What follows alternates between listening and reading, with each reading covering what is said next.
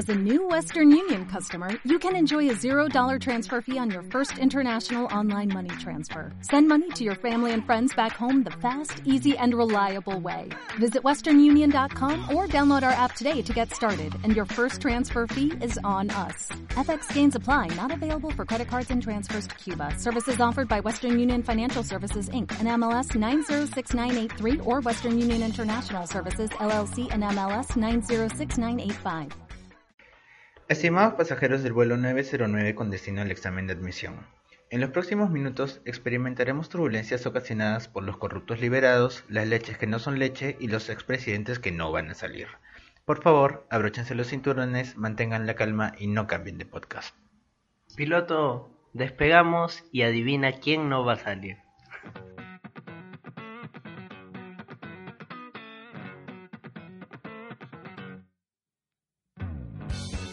Y bienvenidos a ¿Dónde está el piloto? El día de hoy tenemos en coyuntura la liberación de Félix Moreno, el dilema de la leche y Pativilca. Queremos agradecer a nuestro auspiciador porque sí, tenemos un auspiciador, Habilitar Microfinanzas Especializadas, lo mejor en asesoría para salir de Infocorp. Si tienes algún problema con Infocor, alguna deuda o tienes alguien que necesite ayuda con esos temas, no dudes en llamarlos. Ahora también con lo mejor de la asesoría legal. Teléfono 415-7482. Y nosotros somos... ¿Dónde está el piloto? Walter Calderón, arroba yo soy Walter CG. Explica. Ernesto Carpio, arroba Neto Ibris en Twitter. Jesús Vilcapuma, no uso redes. Dana, no tengo Twitter.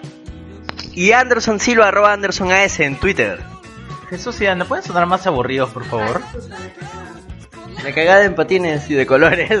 Y bueno, y con esto arrancamos el programa.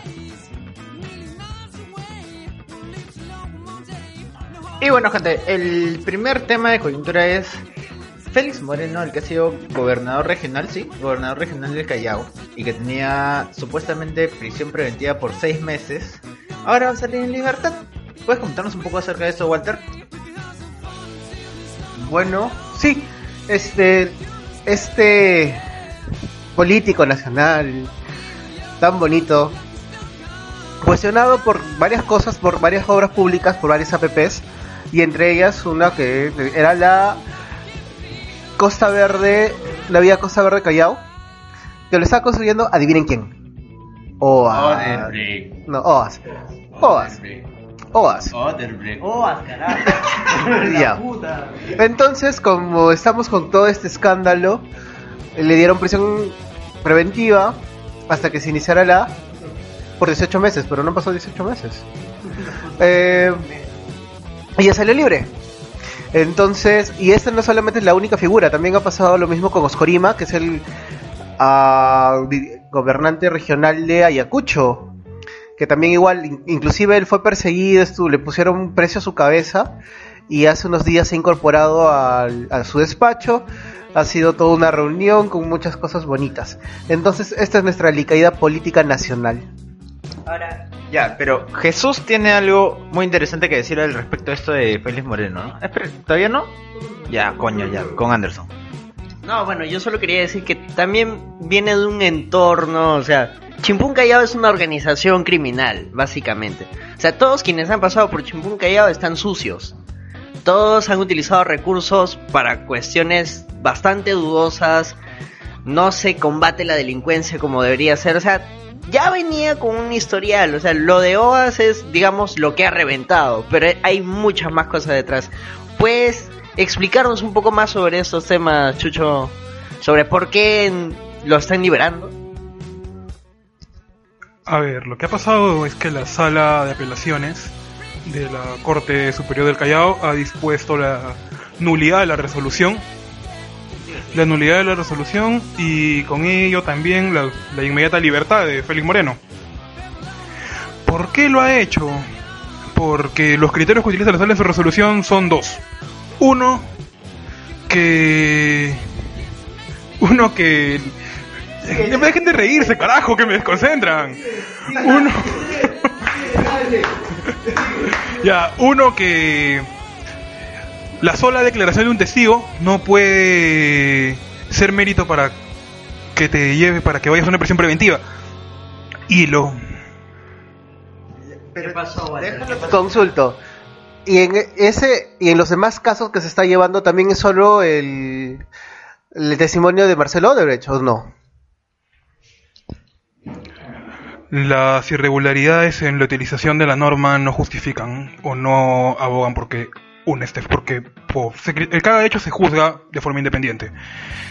En este caso, y lo vengo diciendo desde mucho tiempo, ahí estamos corriendo un riesgo de tergiversar la figura de detención preliminar. La gente piensa que cuando una persona lo envían a la cárcel de forma preliminar, lo están enviando como un adelanto de pena, cuando no es un adelanto de pena. Es porque la persona porque existe riesgo procesal. En el caso de Moreno no hay riesgo procesal. Punto. No hay.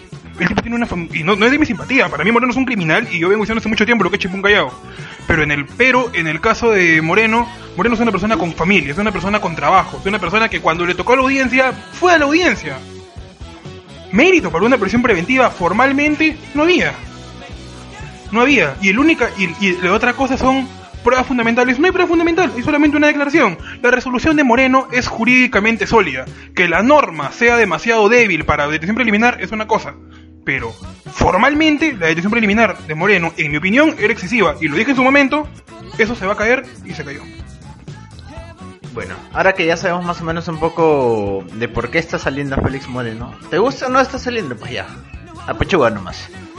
Así que vamos a pasar a un tema un poco menos polémico. Joder, ya, dale, chucho. Una sola, una sola reflexión, que es que los fiscales tienen que trabajar más sus casos. El día que fue la audiencia de Moreno lo dije, el fiscal no sabía dónde estaba parado. Ni siquiera coincidían sus números. Que, los, que las autoridades que se encargan de los temas se comprometan a preparar mejor sus casos para poder justificar una detención preliminar. Ya. Y eso es lo que pasa cuando le das cuerda a Chucho con temas legales. Y ahora se viene peor. Uy, no, olvídate, con el tercer tema de coyuntura vamos a estar acá hasta las 10. Ya, este... Segundo, segundo tema, la leche, la leche que no es leche, pero que es leche. O bueno, es 60% leche y lo demás es vegetal, aceite de palma, Es una mentira. como el corazón de ella. Oh. Sar. Es bueno, ahora.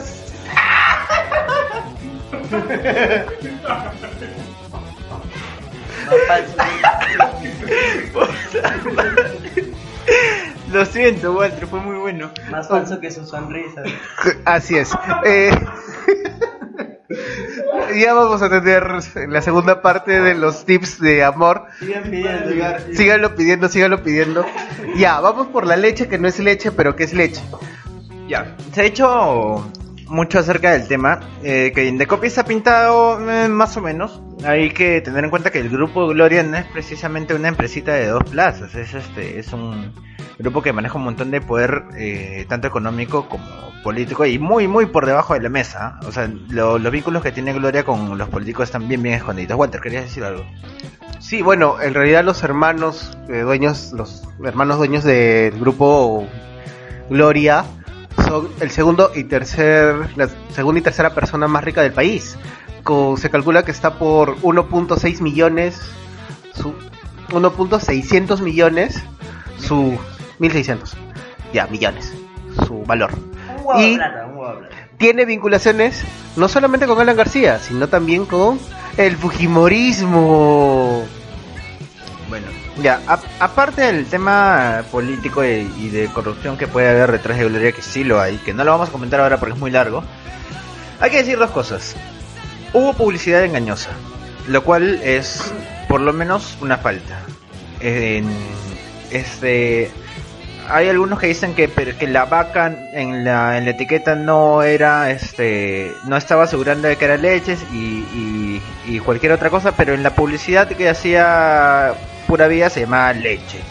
Y el argumento que han manejado hasta donde tengo entendido es que como el 60% de su producto es leche, entonces el, el producto final se puede llamar leche.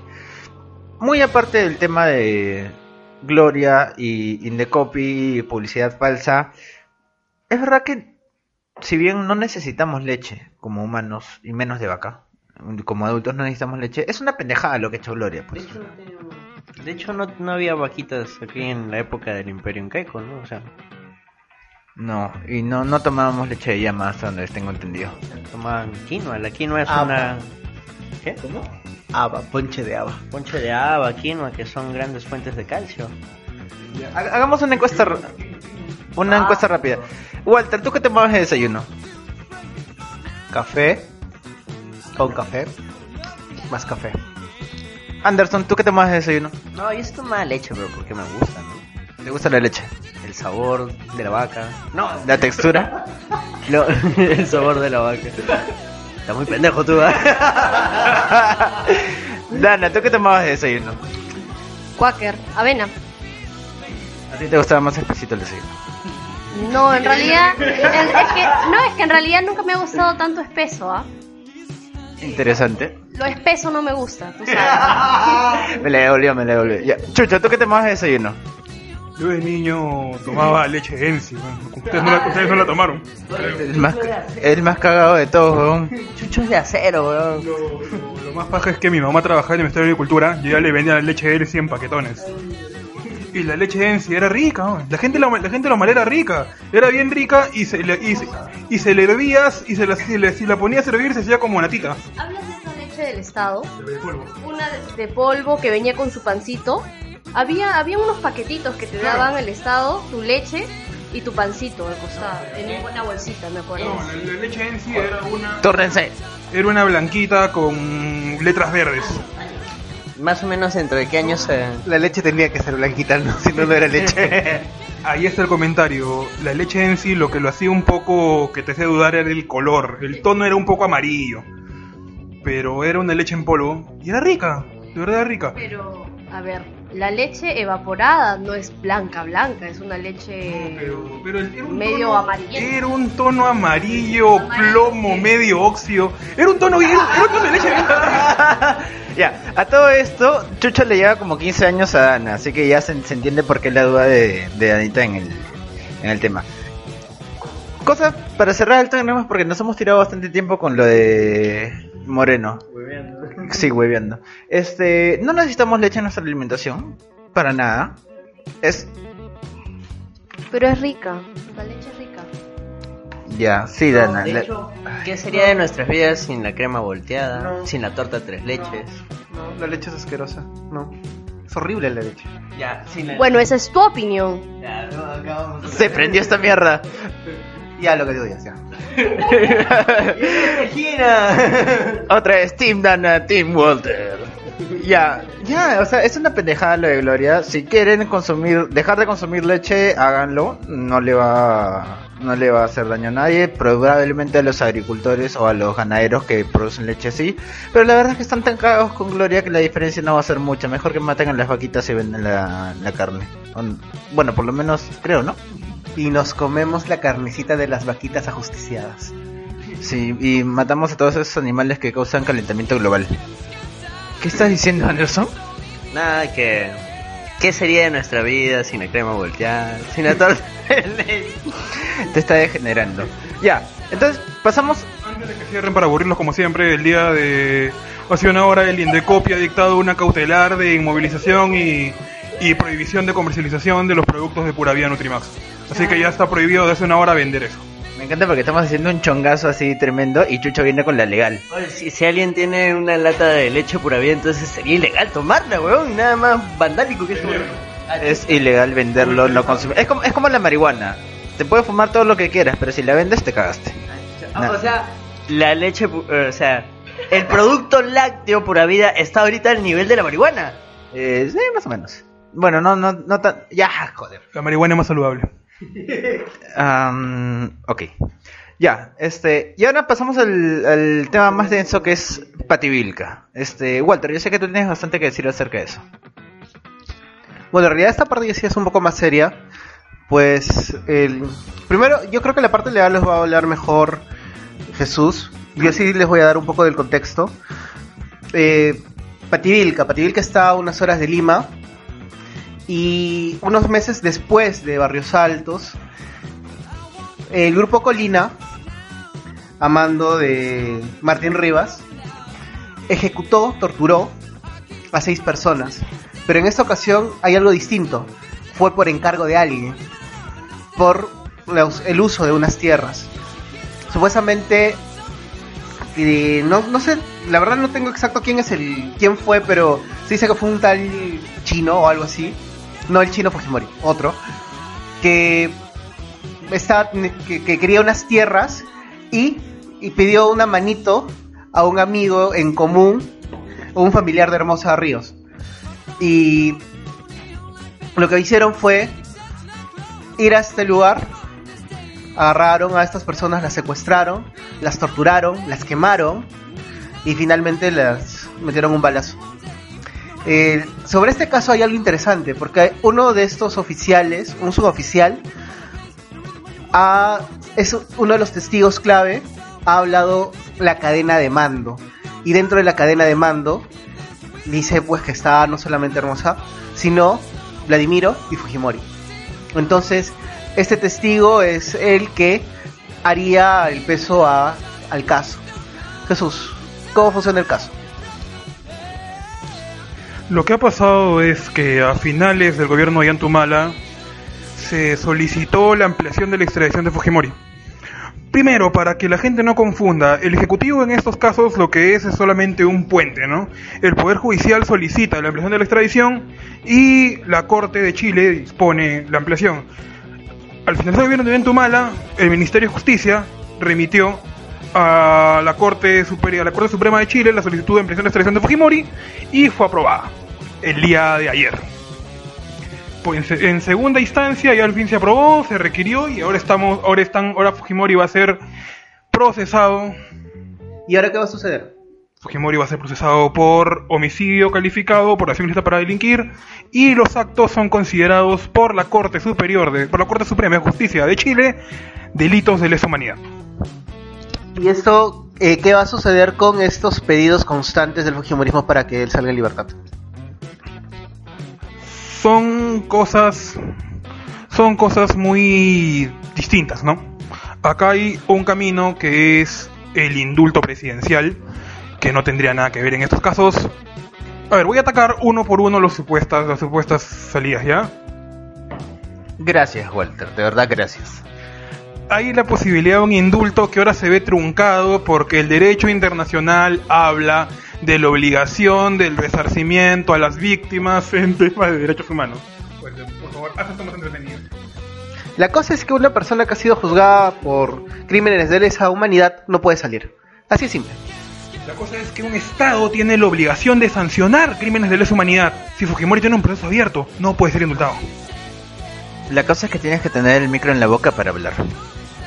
Ya, bueno, pero Fujimori tiene que ser... Fujimori va a estar procesado a partir de ahora un indulto implicaría pisotear el derecho de resarcimiento que tienen las víctimas. Otro sería el, el, el habeas corpus que estás, que gira sobre el tema del secuestro grabado y que no tiene nada que ver con esto. Y que siempre la sexta, lleva la sexta vez que lo intentan y toda la vida dicen que no. es un recurso que no tienen ni pies de cabeza, ¿no? Y lo último sería una medida del Congreso que tampoco va. Lo que tenemos acá solamente es que Fujimori va a ser, va a ser procesado, probablemente sea encontrado responsable por delitos de lesa humanidad. Y el camino de su libertad, para por lo menos los que consideran que una libertad de Fujimori sería algo negativo, se hace aún más estrecho. O sea, Fujimori ya se acabó. Parece que sí. Perfecto. Entonces, ¡bravo! Papá, si estás escuchando esto, yo también te quiero. Ya, pasamos entonces, dejamos el tema acá y vamos a pasar al tema principal que está bien chévere y para variar lo va a conducir Anderson Avila.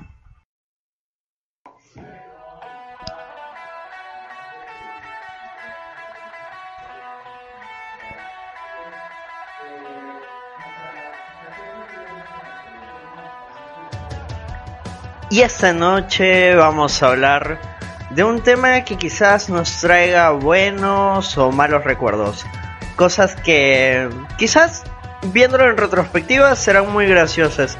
Y esperemos que les parezcan graciosos a ustedes también, porque nada mejor que reírnos de nuestro pasado. Total, ya pasó.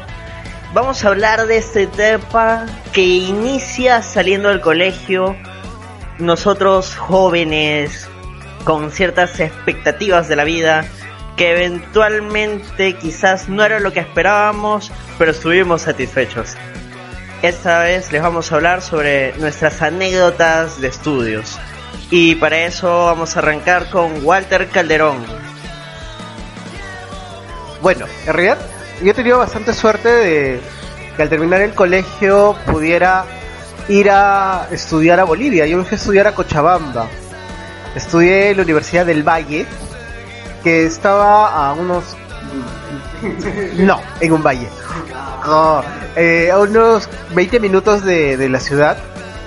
Fue un pueblito que se convirtió en una ciudad universitaria, porque al final varios estudiantes vivíamos ahí y eran muchos extranjeros. Entonces, la experiencia ahí fue más que académica, social. Uno, porque aprendí el consumo de varias sustancias divertidas. Es justo el tipo de historia que buscamos, Walter. Sigue. Y ah, se armaban los tonos de la vida. Recuerdo en específico una de esas casas que al fin los viernes a mediodía empezaba el tono y ahí se bebía singani y, callaza a, en balde. Tanto fue que este, esta fiesta que se hacía en esta casa pasó al sótano, estacionamiento, creció más y se convirtió en una fiesta en todo el patio y empezaron a contratar bandas, bandas bolivianas, DJs. O sea, se convirtió en un gestón. Los puntos del amor. Obviamente, y los Ronish. Ah, y otro más, uno, uno argentino que cantaba. Ah, ¿Cómo era eso de.? Bueno, ahorita no sé. Agrupación Marilyn. Ya, recorré. Agrupación Marilyn, Marilyn. El nombre me suena. Bueno, la, la cosa es que. En mi etapa universitaria en, eh, en Bolivia. Nunca terminé la universidad, así que fue. Pero fue bastante divertida. Porque tenía esta posibilidad de tener contacto con gente de tantos países, tantas culturas, tantas formas de, de ser. Y abrió mucho mi, mi, perspectiva y mi mente porque entendí que a veces, a pesar de las diferencias, hay cosas que nos unen, principalmente en Latinoamérica. Sí, me puedo poner así. Eh, y principalmente la, la joda, pues, porque puta, bebía mucho en esa época y había mucha libertad sexual así que hacía muchas cosas divertidas. Las, las banderas son una huevada. Este, ahora vamos a viajar un poco más atrás. No, no, Chucho, tú vas a hablar. Cuéntanos cómo ha sido tu etapa. La otra vez nos contaste una anécdota fuera de micros muy buena, pero vamos, suéltate un poco. Cuéntanos, ¿qué, qué tienes por recordar? Ay, mi juventud, pues cuando pesaba 75 kilos, hasta que abuso. Y bueno, terminé secundaria, era metalero, quería estudiar literatura, y, o si no, periodismo. Me preparé para dedicarme a liter para estudiar literatura. Y cuando iba a postular a San Marcos, mi padre me dijo postula derecho, no te pago el examen, sino que si postulas a otro curso, si postulas a otra carrera. Y no quise, no quise, me pasé un año tratando de, de, salir adelante en el prometedor mundo del metal peruano. Y. Y justo. ¿Cómo se llamaba tu banda? Depende, esa banda se llamaba Diabólica, pero. Era chivo, era, chi, era chivolo, era chivolo y hacíamos hacíamos death metal y queríamos. Más era nombre, ¿no? Yo en esa época ya era ateo, o sea. Querían sonar malotes. Queríamos sonar malotes, que era lo que, que es lo que venden en esa época. De ahí toqué un tiempo en Calígula y un tiempo en Anal Vomit. Pero bueno, ya. Apoyo, apoyo, apoyo. ¿Y, ¿Pero has tocado en Anal Vomit? Sí, durante un corto periodo de mes y medio. Pero bueno, Anal lo toqué cuando Toñín estaba en periodo de desintoxicación.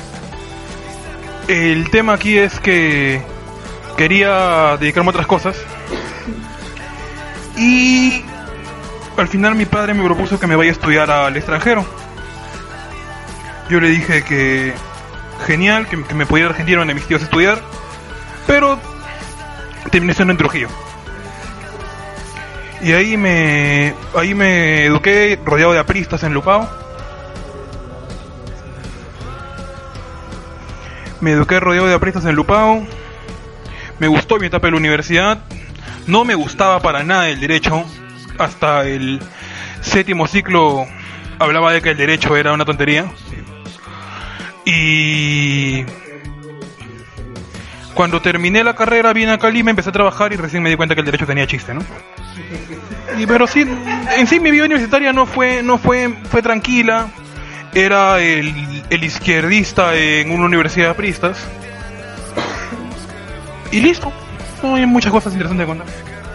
Neto, te vemos deseoso de hablar. Cuéntanos. Lo que pasa es que acabo de trabajar a deshoras y ya me quiero quitar. Este, mi experiencia tanto en el colegio como en la universidad, en la academia, en todo lo, en cualquier lugar en el que he estado se define por una sola frase. Nunca conseguí ligar. Listo, pasamos al siguiente. No, No, dale, pero está bien. Ese, ese- este, no sé, quedó lo que estábamos grabando antes, no, ¿no? Ya, está bien. Ah, la cagué.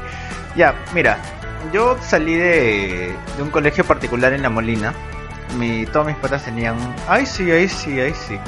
Este, no, pero es que ese es el contraste, pues. Todos mis patas tenían dinero, vivían en La Molina en lugares parecidos y se iban a la Cato, a la de Lima, a la San Ganazo, a la San Martín, etcétera, etcétera.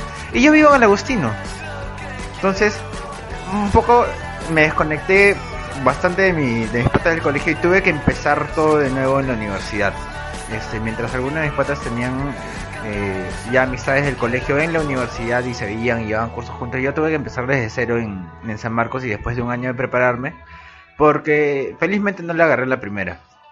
Yo ingresé a, en, San, Mar- San Marcos a la segunda y a la primera postulé a administración.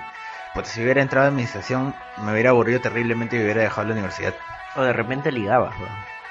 O de repente, no, peor, si no ligo en economía, no, no ni, ni a balas ligan en administración. ¿Tú qué sabes? Eh, no sé, de repente sí, de repente no. Este, entonces para mí empezar en San Marco fue empezar de nuevo, empezar este fresco y de hecho tengo un montón de historias que ya las vamos a ir comentando en el podcast, pero esa es más o menos mi experiencia del paso del colegio a la universidad, ¿no? Empezar de cero. Ahora pasamos a Dana. Danos un poco de, del marco teórico, un poco de cómo empezaste saliendo del colegio. Bueno. Ah, bueno, yo en principio no quería ingresar a la universidad. Me llevaba al poto la universidad.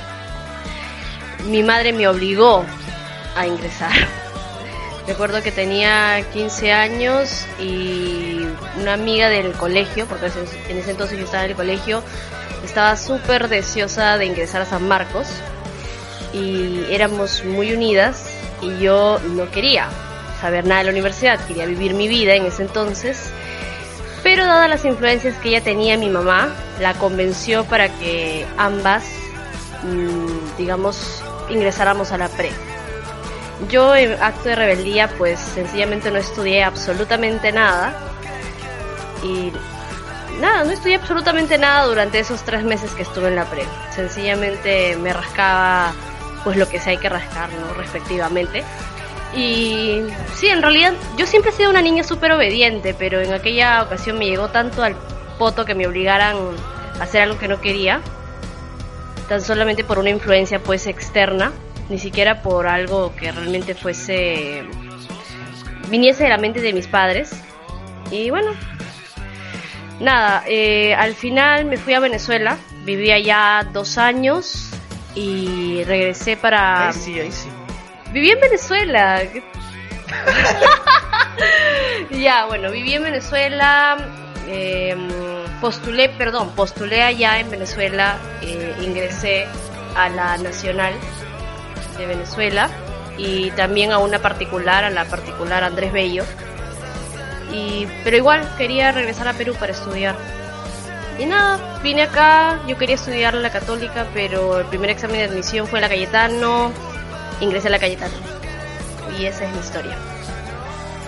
Eventualmente uno termina estudiando donde puede, ¿no? Yo, bueno, estudié un, estuvo de moda esta vaina de los colegios preuniversitarios y era relativamente aplicado. O sea, en parte aplicado, en parte tuve suerte. Es una combinación interesante. Entonces, este colegio además tenía una academia, eran los colegios Pitágoras. Entonces, mi último año yo la pasé en academia y no en el colegio. Sí, básicamente la pasé sin mis patas de, de mi promo y conseguí nuevos patas. Suele pasar. Y ahí me prepararon para Católica, porque había una beca y todo un tema. Y dije, bueno, beca, ¿no? Gratis, gratis, es gratis. ¿no? Al final no salí seleccionado para la beca y me preparé tres meses para San Marcos y, bueno, le hice a San Marcos, ¿no? A, contabilidad. Hasta ahorita no sé por qué, pero bueno, ahí ingresé a algo, ¿no? Y, básicamente ese es el inicio de todos nosotros. Bueno, Walter sí contó un poco más de sus anécdotas locas allá en Bolivia. Pero ahora sí, digamos, contemos exactamente qué es lo que hemos vivido. Qué es lo que nos ha pasado. Las cosas graciosas, la gente que conocimos. No sé, en fin, los cursos jalados. Dime, Neto. Yo propongo una, una historia. O bueno, un tema. Primera borrachera en la universidad. Consecuencias, Marco y... Bueno, ¿por qué la recuerdas o por qué no la recordarías en todo caso, no? Pero si fue buena, no te acuerdas. bro. No, ¿por qué? Bueno, mi primera borrachera en la universidad fue a las 11 de la mañana y terminé borracho a las 2 de la tarde. Tomé puro roscaya en el, en el parque de letras. ¿Qué de letras? En el bosque de letras. Claro, y, y en realidad me dio pena porque era, pa- era cumpleaños de un, un pata de estos que... No es de letras, es de conta y dice en la placa. ¿Qué? En la placa del bosque de letras dice que es de contabilidad. Ay, sí, ay, sí, huevón. ya. Lo que pasa es que era, era cumpleaños de un pata y teníamos examen parcial a las 11 de la mañana, ¿ya? De macroeconomía. Es la que mi primera borrachera había sido recién en el tercer ciclo, ¿no? Ya, pero teníamos este el parcial de macroeconomía luego me dijo, ay, ya, vamos a tomar algo. Y dijimos como, oye, pero son las 11 de la mañana. Ya, pero así como para celebrar porque va a ser algo tranquilito nomás. Después ya no tomamos más. Y bueno, y como teníamos clases a las 6 de la tarde, entonces dijimos, tomamos algo, brindamos, almuerzo en el comedor, gusaneamos, dormimos un rato y después volvemos a la clase, ¿no? Todos somos responsables. Puta, salimos, compramos un tampico de 3 litros y una y un roscaya y los metimos así en caletazos en la mochila al, al parque de letras. Para esto yo recuerdo muy bien que había un viejito que así súper buena onda nos, nos agarró chupando ahí en el, en, en el parque y me dice chicos, por favor, si van a tomar, no vayan a dejar cosas boteadas, no dejen cosas sucias, por favor. Y nosotros todo educados, no señor, que vamos a dejar? No, no, no, dejamos todo limpio, ah, no se preocupe, sí, es más, nos llevamos las botellas, todo. Chicos, si van a tomar, invite, pues. No, bien, bien chévere ese señor. No me lo volví a cruzar, de repente lo despidieron por la porquería que hicimos ese día. La cosa es que comenzamos a tomar, como te digo, plan de las 11, 11 y media. Ay, sí, ay, sí. Ay, pero ellos querían tomar, ¿no? No, Este, no, yo también. Entonces, comenzamos a tomar eso de las 11 y media de la mañana. Y ya a las 12 estábamos hechos porquería porque la clásica, no entre patas, no. Ah, ya puro, ves, puro, ya puro, puro, seco, seco. Y en vasitos esos de, que entra creo que media onza. ¿Cuántos eran? Éramos tres patas.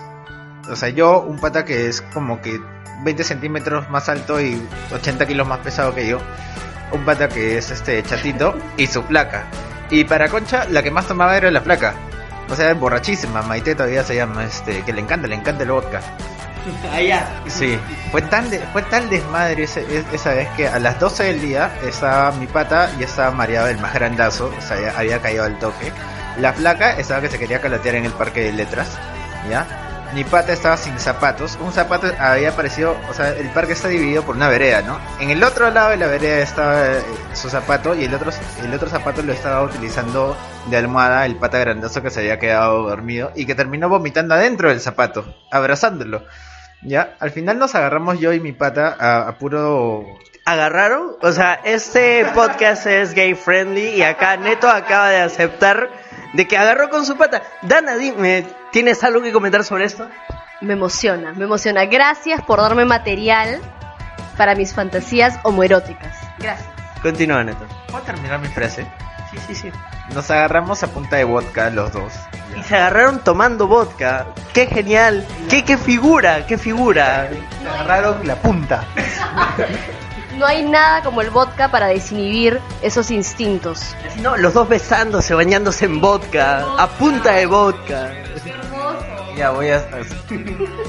Nos retamos el uno al otro a tomar vodka puro y al final ese primer Ruskaya que se supone que iba a ser solo un hito, terminó siendo cuatro botellas de de este vodka barato con una sola botella de Tampico de 3 litros que al final la flaca borracha terminó botando la mitad de la botella porque no le gustaba el vodka combinado.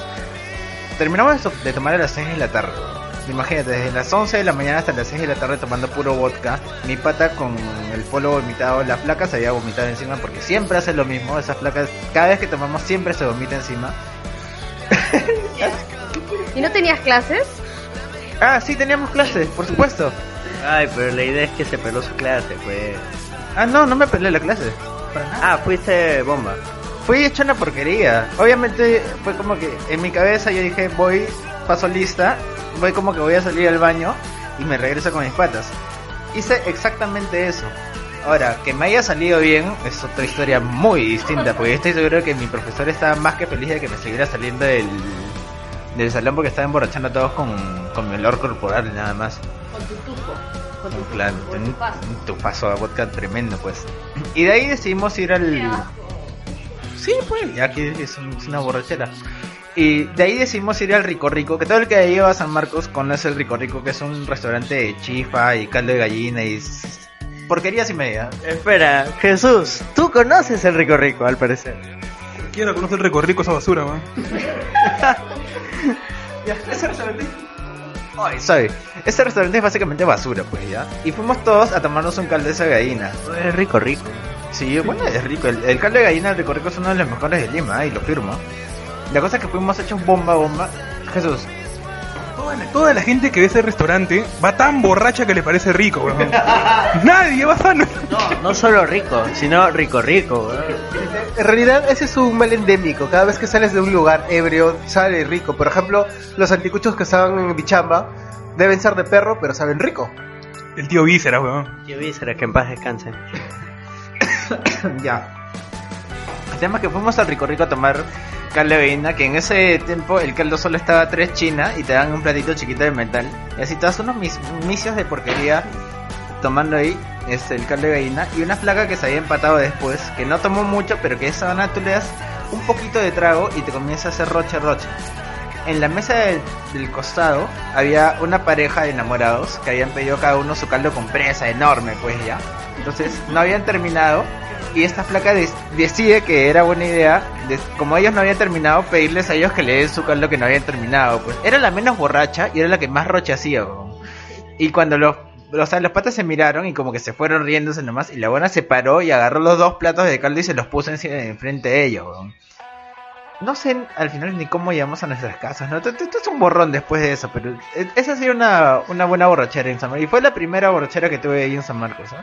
Chévere, ¿cómo estás? Escucha, yo no me acuerdo ninguna ahí en San Marcos. O sea, ninguna en específico. Es que en Conta éramos muchos más que en economía. O sea, tú me dices que eran como cuatro puntas chupando. Nosotros éramos doce, huevón. Nosotros tenemos que sé que trago dure, huevón. O sea, er- em- por lo general, en el caso de nosotros, solíamos tomar en el parque de derecho. En general, el parque de derecho era nuestro point. Parque de derecho, ¿cierto? Que, que es, Yo voy por ahí. Jesús sabe, es que en realidad la gente que sabe va a chupar el parque de derecho, no sé qué siguen letras ustedes. Lo que pasa es que éramos más cosmopolitas. Ay, por favor. ¿Qué pasa, Walter? No, que yo no he tenido vida universitaria en Lima. Pero has- acabas de decir que en Bolivia aprendiste a consumir sustancias, weón. Yo nunca he consumido sustancias, pero básicamente porque no me llaman la atención. En fin. Yo no he consumido sustancias. He consumido sustancias. Ah, chucha. Que las otras son más bravas. ya, no, este tipo de discusiones para, para otro día. No, y lo que sí e- era muy cómico que yo siempre he ido con las justas a, a estudiar, o sea, mi pasaje para la copia y, y cerrado, listo. Entonces cuando a la gente le gustaba ir al hueco de San Marcos, que queda por el lado de Venezuela, al frente en Pando, este, siempre hacían la chancha, ¿no? Para comprar el trago, o sea, chela, básicamente, que es lo que lo más barato y lo que más lo que más dura. Pero es que ese fue tu error con tu gente, pues. Ir a un hueco e ir a tomar chela. El que sabe se va a la tía de la, de la vuelta y se compra su combinado, su thunder combinado de pisco de dos china con canú. y la botella de litro y medio estaba que creo que cuatro soles. Y con eso te, te bombeabas, weón. No, pero la gente quería ir a tonear al hueco. Ya, no, ya, olvídalo, ya, olvídalo, neto. Yo bebía algo que se llamaba ron cococó, que era una mezcla de ron con bebida de cola negra que te vendían en unos envases que parecían, este, ¿han visto el eh, la lejía, el envase grande de lejía? Ya, más o menos así era ese envase. No, pero en mi caso, como les decía, o sea, la gente hacía la chancha para ir a chupar y a al hueco. A mí en general no me gustaba la música que ponían, pero bueno, no iba en mancha, er- era la gente, los amigos. Pero como te digo, yo iba con los justos, yo iba con, con mi pasaje y las copias, listo. Entonces yo tenía, digamos, China, porque en esos tiempos me podía cobrar China un bus grande hasta mi jato, porque no vivía muy lejos de San Marcos. Y mi pata me decía, oye, a mí me decían el ratón. Oye, pues ratón, vamos, vamos al hueco, vamos todos, mira, está bajando toda la gente. Mi pata el gordo, mi pata de toda la vida. Gordo, ya, normal, pero, pero yo no tomo, no te preocupes. Oh, ratón, ¿cómo que no vas a tomar? No, es que no tengo para poner para la chancha. Pero... Está madre, ratón, ¿cuánto tienes? Puta, tengo china. Ya, ya, pasa tu china. Oh, oh, ya, tú pásame tu china, de ahí yo te presto. Ya, Dito, ya. ¿Y cuál era la puta diferencia en que tú le des tu china y después él te devuelve una china? Nunca entendí su lógica, pero la cosa es que yo tenía que poner. íbamos todos, chupábamos, toda la va. Ya, plan- ponte, íbamos plan de 6, que era que abría el hueco. Y yo me quedaba como que hasta las 10, más o menos, que, que podía pasar todavía mi carro y ya un, todavía un poco picado. Ya, oh, ahí en medio lo voy a, gordo, gordo, dime ratón, dime. Gordo, préstame para mi pasaje. Ay, así, sí, toma, me da una china. Gordo, pero ya es tarde, pero gordo. a esta hora me cobran una luca. Puta madre, ratón de mierda, toma tu luca. Ya, a todo esto yo sí quiero hacer un homenaje general a ese pata que siempre te ayuda. O sea, hay un pata, hay, siempre hay un pata que te presta para el almuerzo, que te presta para el...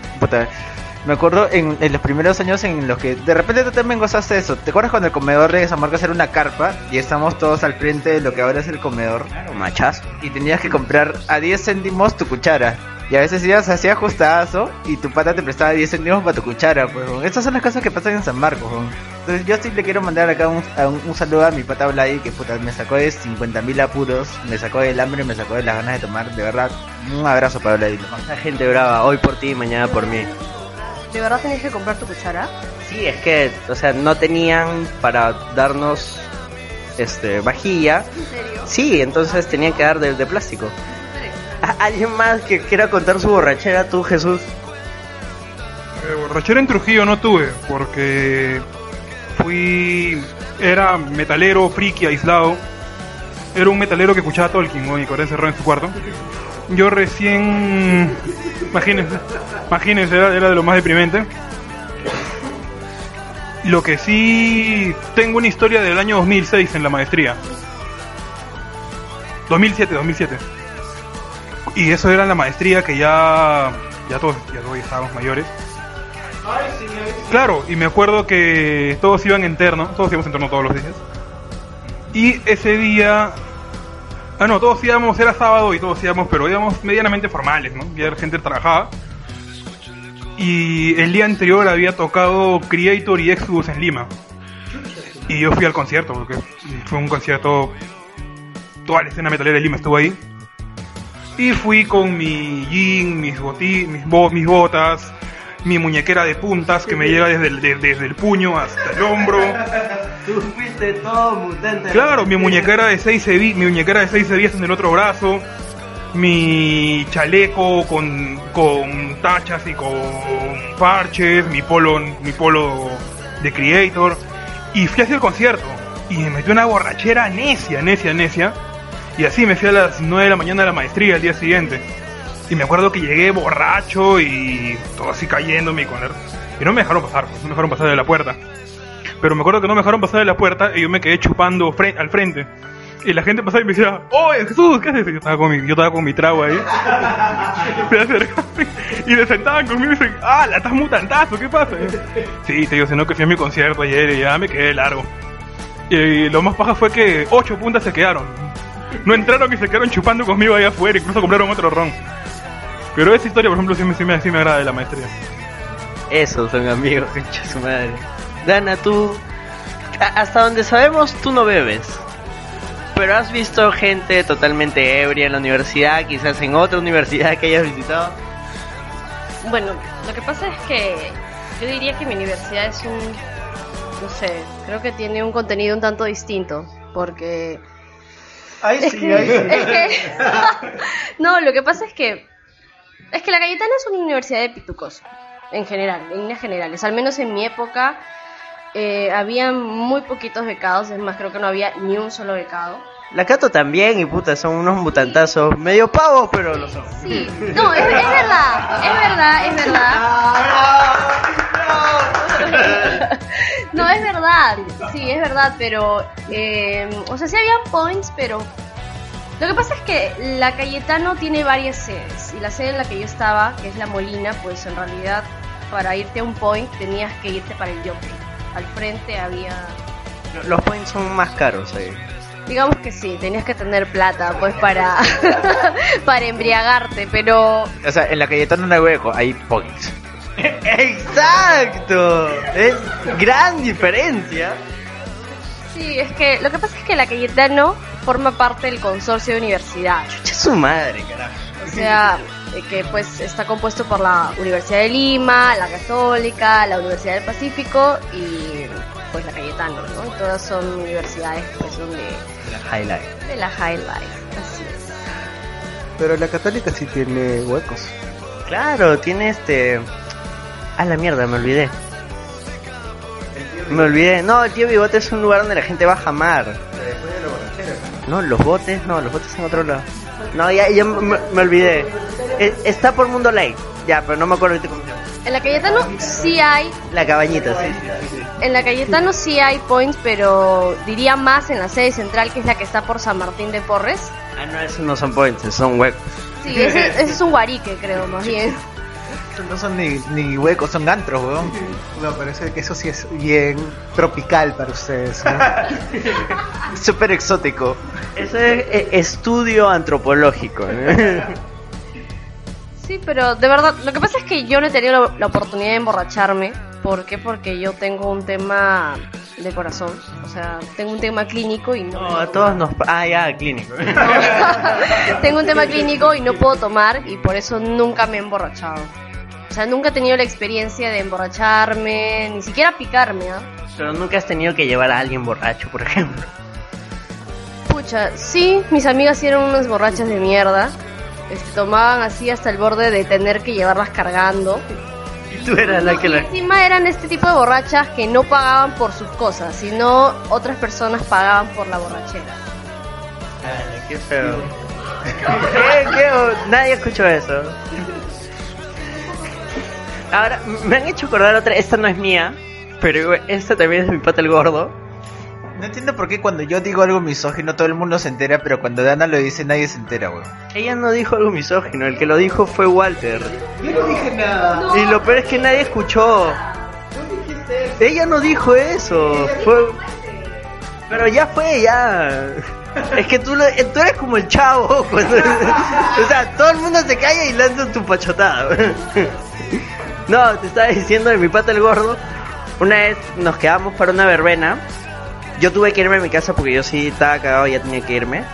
Pe- y mis patas vivían lejos, pues mis patas vivían en San Juan del Brigancho. Entonces ellos se quedaban a veces a, a, dormir ahí. No, este es al toque. La cosa es que cuando este el, el comedor era una carpa, se quedaron a dormir ahí en el comedor y mi pata dice que estaba soñando que estaba abrazando a alguien. Estaba abrazando Perro Vaca, weón. Y Perro Vaca se lo estaba besando, weón. Ahora sí, igual, tenés era cortita. Bueno, no recuerdo mi primera borrachera en la universidad, así que es- imagino que debe haber sido buena. Me acuerdo una, eh, de- el cumpleaños de un amigo que fue en, en- en el depar- en su departamento. Compramos demasiado alcohol, roncococo y este Singani. Singani es el destilado de uva de Bolivia, o sea, su pisco.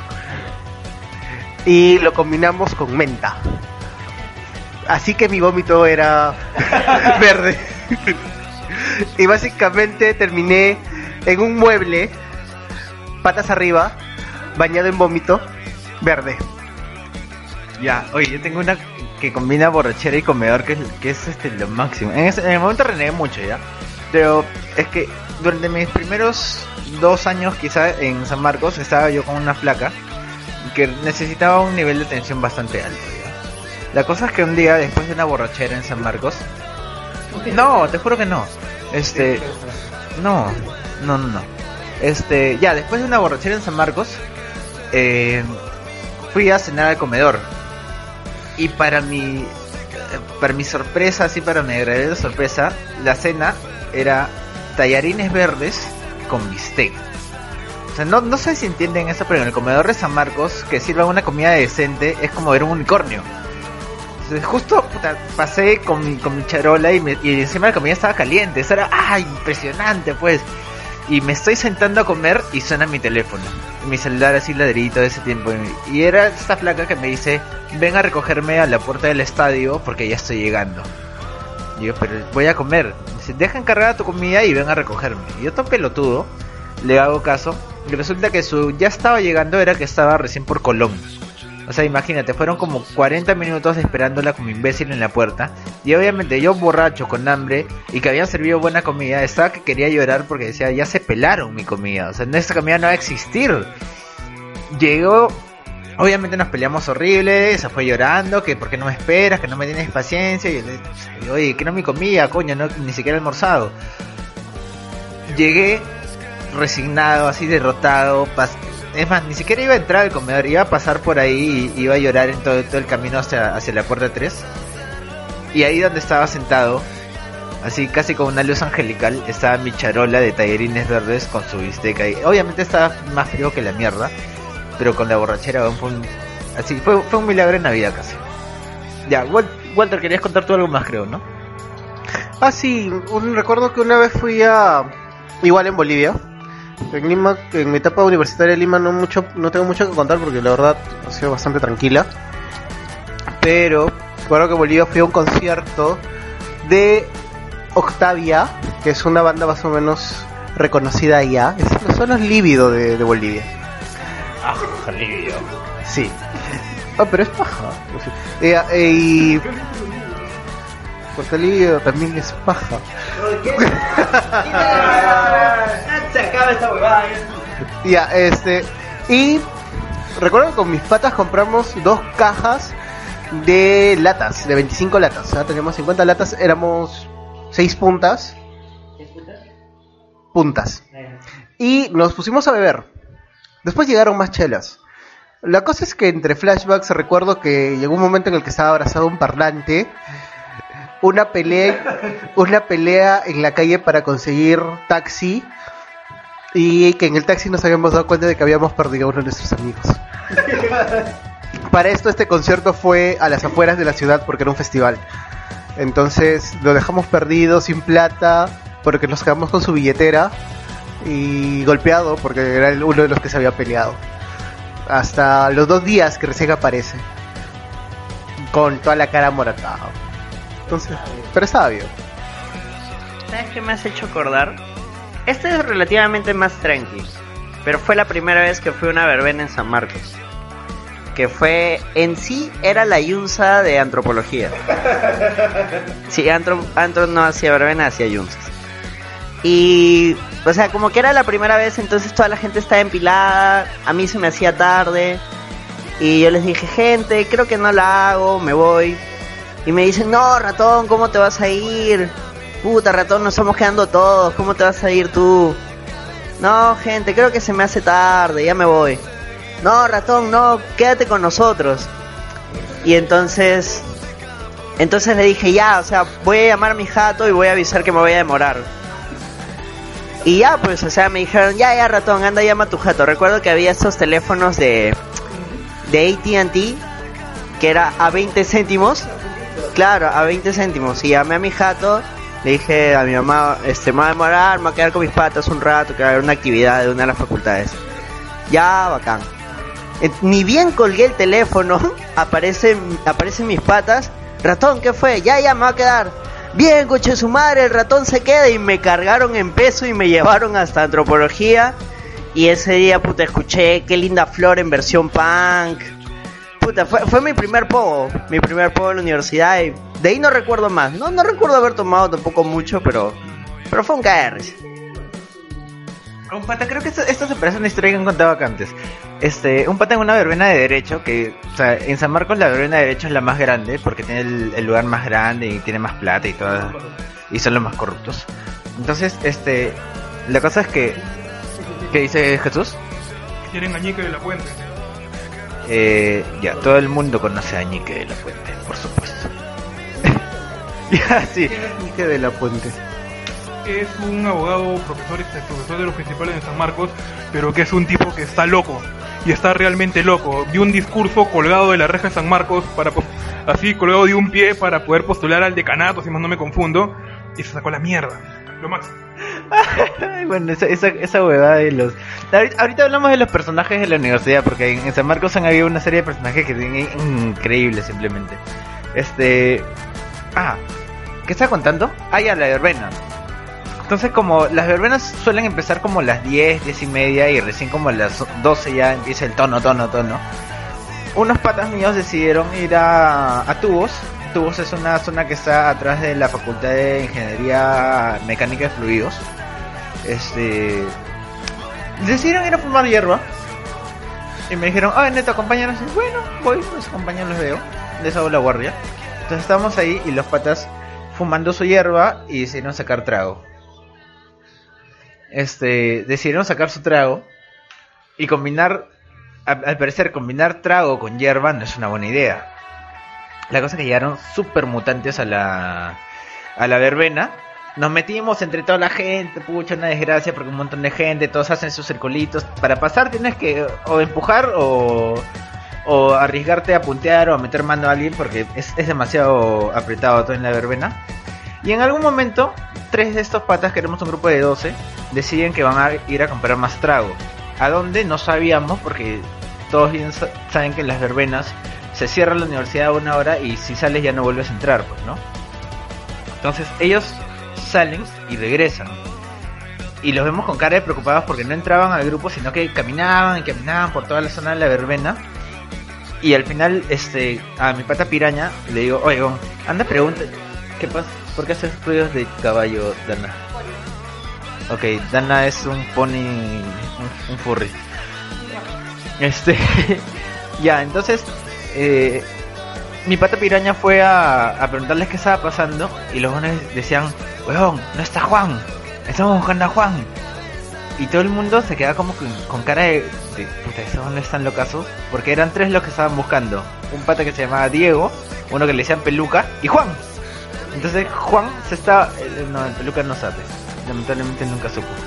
Este, y Juan estaba buscando a Juan. O sea, estaba tan drogado que se estaba buscando a sí mismo. Este, ¿qué están hablando? es que ya terminé mi historia, lo siento. Ah, ya, bueno. Podemos. Eh, di- dinos, Walter, dinos. Y ha llegado la historia sad. Que solamente podía contarle yo. Que hace momentos se los conté a, acá a los señores. Que sobre una experiencia, porque la universidad no solamente es chupa, también es estudiar, ¿ya? Porque tienes que aplicarte, ¿no? No, no, no vas a estar. Uno está yendo ahí a estudiar. Entonces, pues, eh, tenía que estudiar. Y hice. Y aprobé, claro.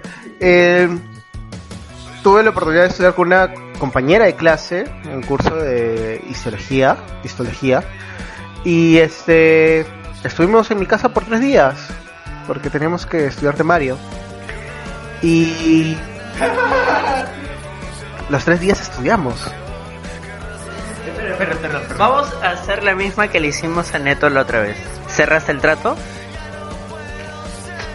No, no, no, no, no, no, no. ¿Cerraste o no cerraste el trato? Perdón. ¿Cerraste el trato? Jesús. ¿Cerraste el trato? No. La puta madre, ¿para qué peso cuenta, carajo? Pero no solo eso, al final, como estábamos en mi cama estudiando, eh, con su resaltador escribió sobre mi pantalón de pijama. Mira, ahorita nuestros escuchas están que se dan de cabezazos contra la pared diciendo, guate, ¿qué chucha tienes en el cabeza? escribió, escribió eh, con el resaltador en mi pijama, a Walter no se le para.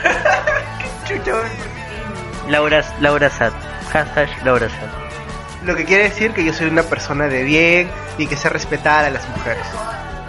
Así que, am- am- amigo o amiga, Walter es un buen partido. Danda quiere decir algo. ¡Qué imbécil! Casi, casi te sale como malcoche.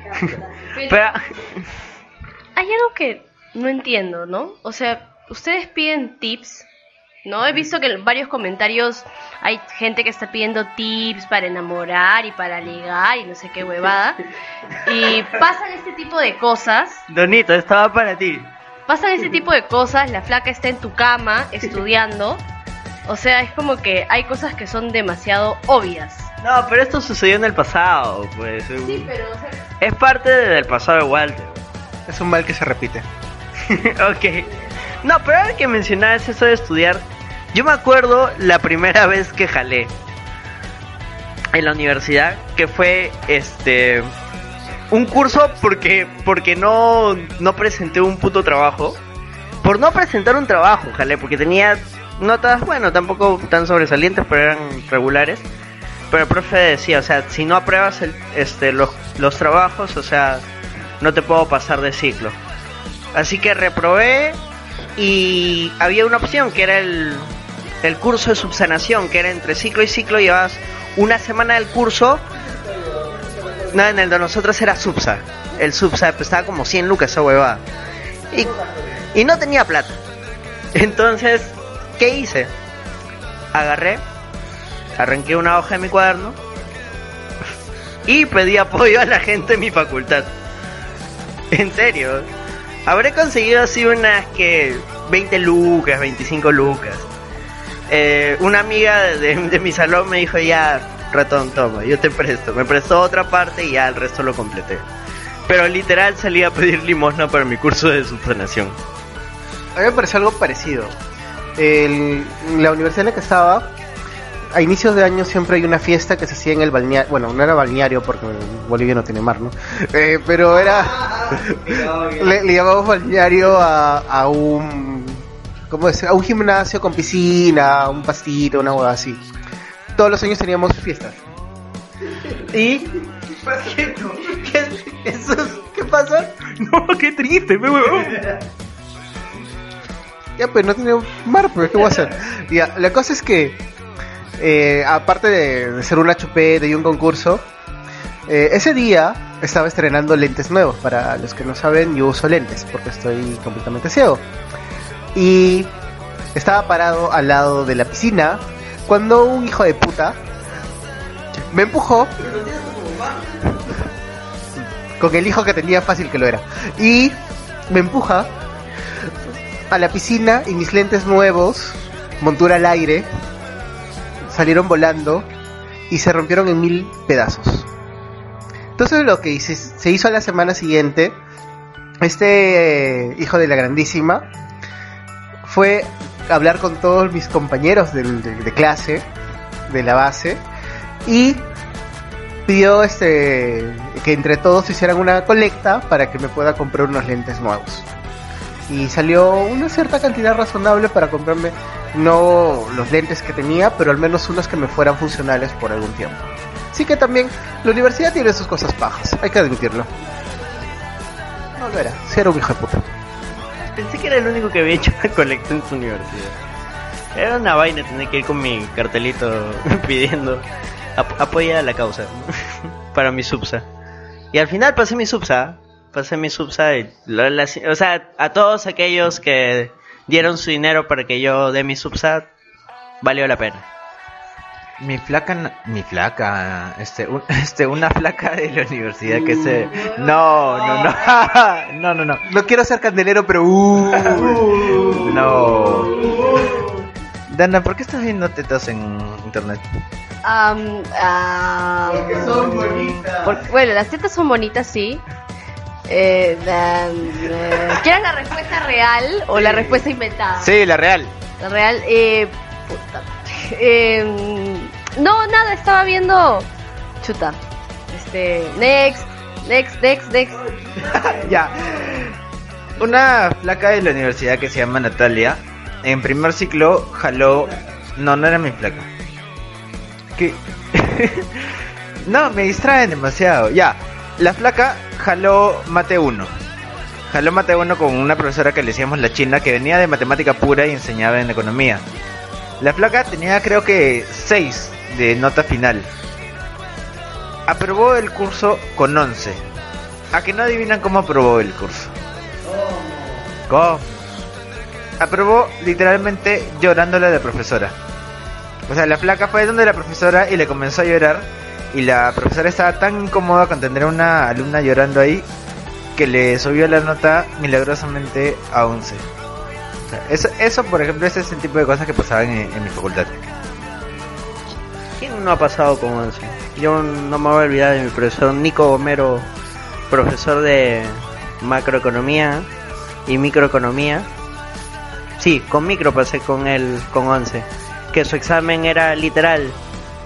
A inicio de ciclo decía ya gente, vayan preparando sus apuntes, sus libros. El examen es con libro abierto y apuntes en parejas. Igual no van a pasar. y era verdadero y falso, sustenta. y, huevón, pasé con 11. Di el examen solo porque la flaca con la que iba a dar el examen al final se fue a estudiar con otro pata. El otro pata le falló, quiso volver a estudiar conmigo. Y le dije, no, no, causa, no. Voy a dar mi examen solo. No me jodas. ¡Dignidad! Dignidad, dignidad. Y aprobé, concha su madre, con 11, weón. Fue uno de los pocos que pasó, weón. ¿Por qué te rechazó? No, o sea, supongo que el otro pata le gustaba, quiso estudiar con él, al final el otro pata le falló. Y yo tengo un profesor, el profesor Eloy de este, microeconometría avan- avanzada. Eloy Ábalos. No, no, no lo conoces. El huevón, su examen era un juego de ajedrez, en teoría de juegos. Huevón te ponía una, una foto de un juego de ajedrez y decía, gana este juego en dos jugadas o menos. Y ese era su puto examen, huevón. Nadie pasó el pinche examen. Yo fui a una academia de ajedrez a pedir que me resuelvan el puto examen y no me lo pudieron resolver. No sé qué chucha tenía ese huevón en la cabeza. Bueno, yo tenía un profesor. Creo que el que es importante también contar los profesores que hemos tenido, porque ha sido cada uno de ellos unos personajes. Por ejemplo, yo tenía un profesor de fisiología que era Rosa Cruz. Y era bien extraño porque nos hablaba en clases sobre su. Creo que los Rosacruces también son una especie de masones. ¿Qué es un Rosa Cruz? Una especie de masones. Sí, en serio. Y, eh, y hablaba sobre esto de llegar a la octava conciencia a través de la meditación, en la que podías sacar tu alma de tu cuerpo y poder observar. Como un viaje astral, ¿no? Exacto, es un viaje astral. de aventura! Eh, sí. Y, ah, y ese era bastante entretenido. Nunca llegué a probar su, su examen, su curso, y creo que también por eso dejé la universidad. Eh, Era un vago. Chucho, ¿algún examen así cagón, algún profe cagón que recuerdes? Me acuerdo de que. No me acuerdo de un profesor cagón. O sea, sí hay profesores que jalaban y todo, que eran hardcore. Pero lo que sí me acuerdo es de un profesor en el que me metí que era sencillísimo. Que me metí porque me dijeron: eh, con ese profe fácil vas a probar, que era para lógica. Que era para lógica. Me acuerdo que me metí con él. En la tarde era su clase. Y justo había un. un justo se estaba jugando un torneo no sé qué torneo de fútbol, pero no era el mundial, era Confederaciones o Copa América. No me acuerdo qué era. Debe ser Confederaciones, porque jugaban Holanda cuando me acuerdo qué país. Y todos queríamos ver ese partido. Y nos tocaba en la clase anterior al examen parcial. O al final. Y ese profesor llegó y dijo, ¿saben qué chicos? Tengo una reunión urgente de la facultad. No se preocupen, no hay clase, pero no se preocupen, el examen va a estar fácil. No me esas palabras. No se preocupen, el examen va a estar fácil y se arrancó. Y todos salimos como balas a ver el partido al frente de la universidad, al fre- saliendo toda la universidad al frente había un, un lugar donde vemos partidos. Y cuando entramos lo vimos al profe sentado, con toda una mancha de tíos adelante, con chelas mirando el partido. Máximo. ¿Tú lo ahí? No te recuerdo. Mi, mi profe de, de análisis, no, formulación de estados financieros, Eloy Granda. Recuerdo que toda la gente, ese profe era jalador ya, y toda la gente se la pasó estudiando y yo el día viernes, su examen era el lunes y yo el día viernes eh, había comprado entradas para ir a ver a Chabelos. Y pucha, yo quería ir a ver a Chabelos. Y dije, puta gente, o sea, ya he comprado las entradas, o sea, bacán, yo ya he estudiado otros días y me, me voy a ver a Chabelos, o sea, cualquier cosa me avisan. Y puta, no estudié ese fin de semana, o sea, estudié el sábado, el domingo, pero ese viernes me la pegué, fui a ver a Chabelo, terminé con el torso desnudo, podeando, borracho en Barranco. Y el día lunes la gente estaba asustada. Yo, bueno, ya había gozado y será el sereno, ¿no? Que, que sea lo, lo que tenga que ser. Y ese lunes el profe faltó. ¿Qué había sido? Que era el concierto Paul McCartney. Y el profe se vio a ver a Paul McCartney, entonces tuve una semana más para estudiar. Y al final yo pasé el examen y mis patas que se habían quedado estudiando ese fin de semana no pasaron. O sea, de un grupo de 10, creo que pasaron dos y, y, y yo. Anderson, creo que ya hacemos, este, leemos los comentarios que nos han dejado. Y ya se nos está haciendo tarde, vamos a leer los comentarios porque la gente también ha dejado sus anécdotas, sus historias. Cuenta mientras vamos buscando los comentarios. Bueno, yo también quería contar una historia de que me pasó. No, no, no sad, no sad. Que de pronto te pones en Ya. Eh, yo tenía un curso en la universidad, se llamaba eh, eh, Psicología aplicada a la, a la Gestalt. La Gestalt es como una especie de, de corriente, ¿no? Que, que explica la psicología, ¿no? Es como que la co- psicología es explicada a través de diversas corrientes. La cosa es que aquí yo tenía un profe, que era un profe de formación gestáltica, y puta, todos, sí, ah, ya, bueno, ah por el profe, ¿no? Eh, sí, sí, yo sé, pero bueno, la cosa es que a todo el mundo, a toda la clase, le encantaba este profesor. Le, e- era, era, a mí me llegaba el ¿Le pincho. encantaba cómo daba clases o le encantaba porque se le querían tirar? No, le encantaba cómo daba clases el pata. La verdad es que el pata era bien lúdico, o sea, sabía su teoría, era un pata formado netamente en Gestalt. Ya, y la cosa es que yo lo detestaba y de alguna forma eh, nos detestábamos mutuamente. En clase era muy tangible la tensión que nosotros teníamos. Él me quería votar de su clase. Nunca antes me había pasado algo así con el profesor. Ajá, nos queríamos votar mutuamente. No, Anderson y Walter no tienen micro, joder. Si quieren hablar, bien.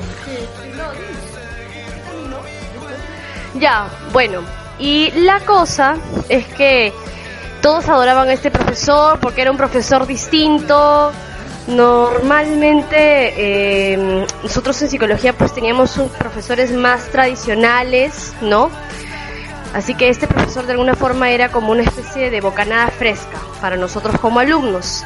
Pero a mí no me caía nada bien y yo creo que yo tengo un olfato muy especial para las personas. Esto no aplica, por supuesto, a todas las personas con las que he salido, sino a personas en general. Y a mí no me caía bien. La cosa es que el huevón al final eh, nos enteramos que el pata había sido a- a- acusado de acoso sexual. Este, sí, sí, una hueva así, así súper fuerte. La cosa es que el pata se terminó metiendo con una de las alumnas. Eh, yo tenía una amiga en común de años anteriores, o sea, de promociones anteriores, que me contó que el pata era un huevón, era una mierda, que, eh, que le había propuesto hacer cosas pues medio indecentes. Lo que pasa es que el pata no voy a... Me- lo que pasa es que el pata en cuestión tiene, o sea, no solamente es profesor, sino él, él es terapeuta y forma, forma personas para ser terapeutas. Tiene un instituto, tiene un instituto el pata y eh, digamos que dentro de su metodología él asesora, él asesora personalmente a cada uno de los de aquellas personas pues que se van a formar como terapeutas en su instituto. Y justamente esta amiga que era de unas promociones anteriores ingresó no a este instituto y pues ahí es donde se dio el acoso a ella. Y nada el pata era una mierda pues. Podemos develar su identidad para que la gente no no puedo develar la identidad es una persona que hasta donde sé sigue trabajando todavía en la universidad y nada. Eso es lo único que puedo decir al respecto. Yo sí puedo decir que en mi facultad Avendaño se garchaba a todos. No, yo ya ni me acuerdo el nombre del profe que me llegaba al pincho. Así Ya, entonces pasamos de una vez con los comentarios y el primer comentario es de Sergio Zúñiga Bardales que nos dice, "Tipa- tipazo dice Anderson, lo ha comprobado personalmente. Este dice, cuando ingresé a la universidad por alguna razón rara salía que tenía nacionalidad afgana. Al parecer la persona de admisión que tomó mis datos lo hizo mal. Supongo que en nacionalidad puso solo hacia, hacia abajo y lo primero que salía era afgano y ¡ay, qué chucha! ¿No? Y le hizo mal. Cambiar eso fue el primer trámite que tuve que hacer en la universidad. Y Anderson Silva le preguntó...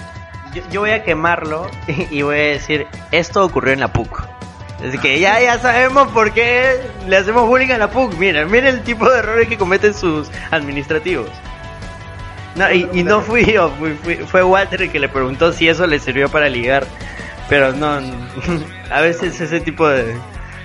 Yo tengo, yo, yo pregunté eso porque a mí sí me sirvió porque a alguien se le ocurrió decir que yo tenía rasgos hindús y lo usé.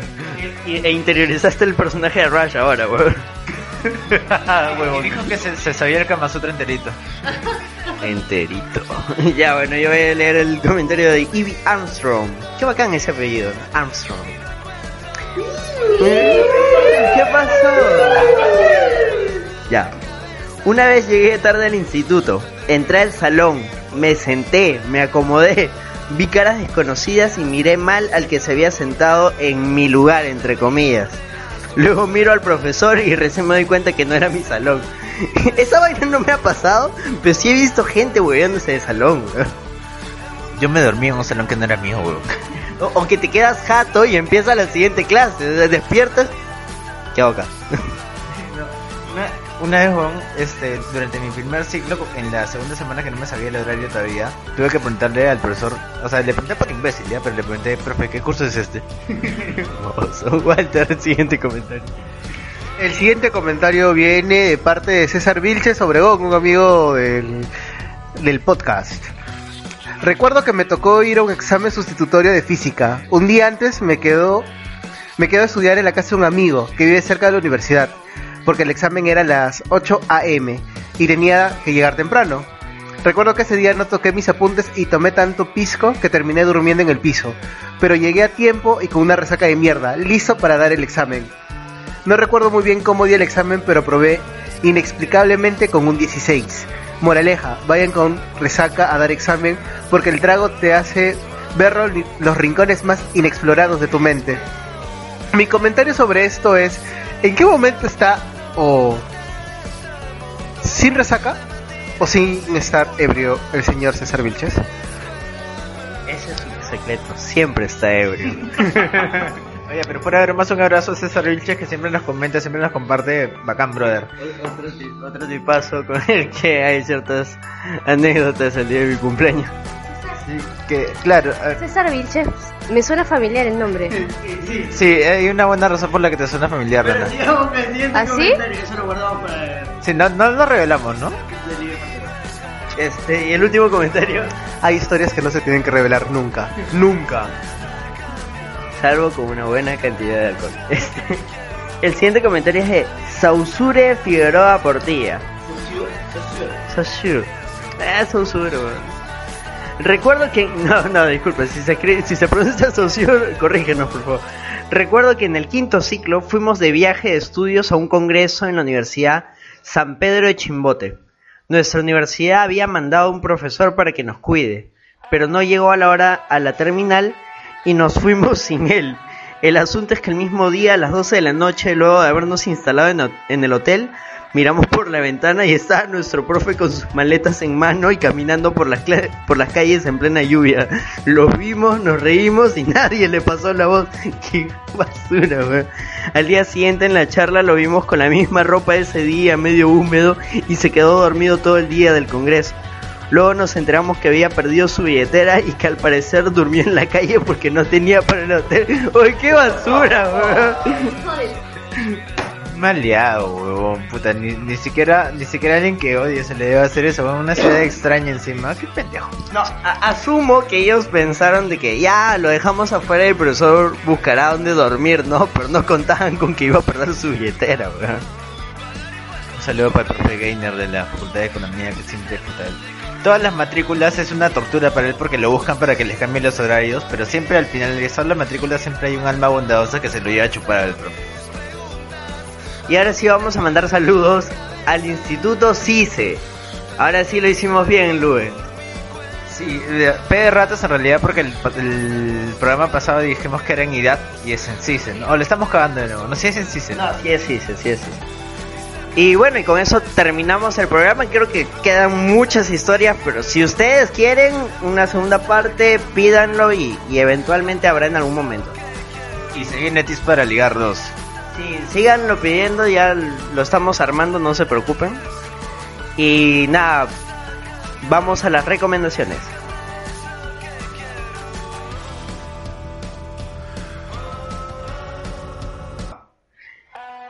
Y volvemos con las recomendaciones ya para despedirnos. Jesús. Jesús todavía no nos va a recomendar nada, Walter. En este momento estamos escuchando Almirante Akbar. Akbar o Akbar o lo que sea. Bueno, la cosa es que mi recomendación es el disco Cuerpos de Luz de Autobús, que ahorita ya está en Spotify. Escúchalo, escúchalo.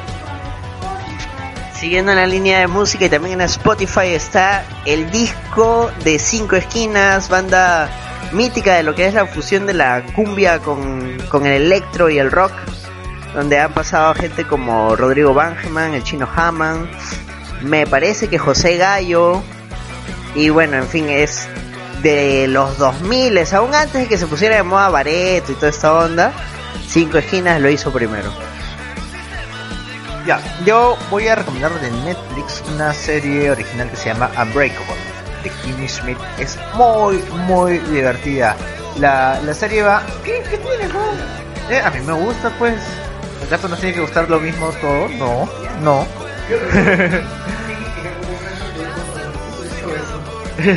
ya está bien. Ya, esas son cosas que no se cuentan, vueltas. Ya, este, la serie va de cinco mujeres que han vivido una cantidad de años X en un búnker subterráneo porque un pastor de esos pendejos las había convencido de que el mundo se había acabado. Entonces la buena vive en un búnker, viene los, los policías la rescatan y tienen que adaptarse a esta nueva vida. Y la, la protagonista que es Kimmy Smith termina viviendo con un negro gay en Nueva York con una este, dueña del edificio que es una drogadicta total. Es muy, muy, muy graciosa la, la serie. A Walter no le gusta, ya no, ya no le gusta a Walter, pero a mí, a mí me dio mucha risa. Ya. Se lo dejamos a ustedes para que decidan si es o no de su agrado. Dana. Bueno chicos, yo les recomiendo siempre utilizar protección. No, mentira. Este, chicos, no, sí, no, sí. No, no, no apelo, chicos. Siempre, no, no apelo, chicos. Hay un montón de, chicos, cuídense mucho.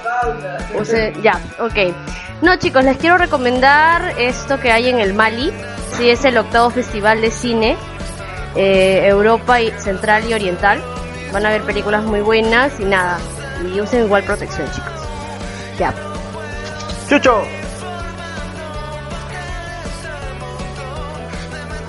Les quiero recomendar un libro, se llama Kafka, de Rainer Stech, es una, auto- es una biografía de Kafka, es de las mejores biografías que he leído en años.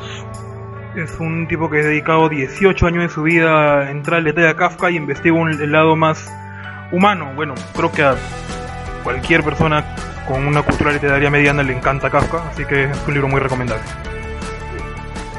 Y eso fue todo por el día de hoy. Esperemos les haya gustado. Ya saben de compartirlo con sus amigos, con la familia, con la gente de la chamba. Y los dejamos con una canción, Walter. Nos dejamos con Cementerio Inocentes, Auto Boicot. Muchas gracias por todo y con nosotros eso fue todo por hoy. ¡Chau! Chau, chau.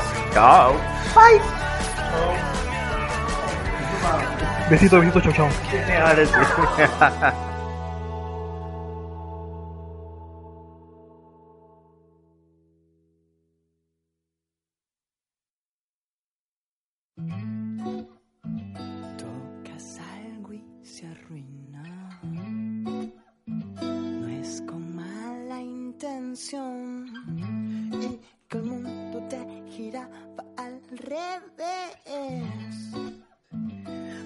que es culpa de un ser superior.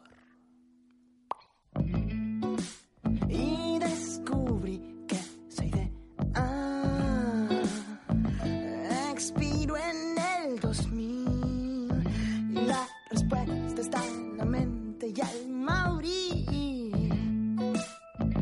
Pero sigo de mal en peor. ¿Para qué más?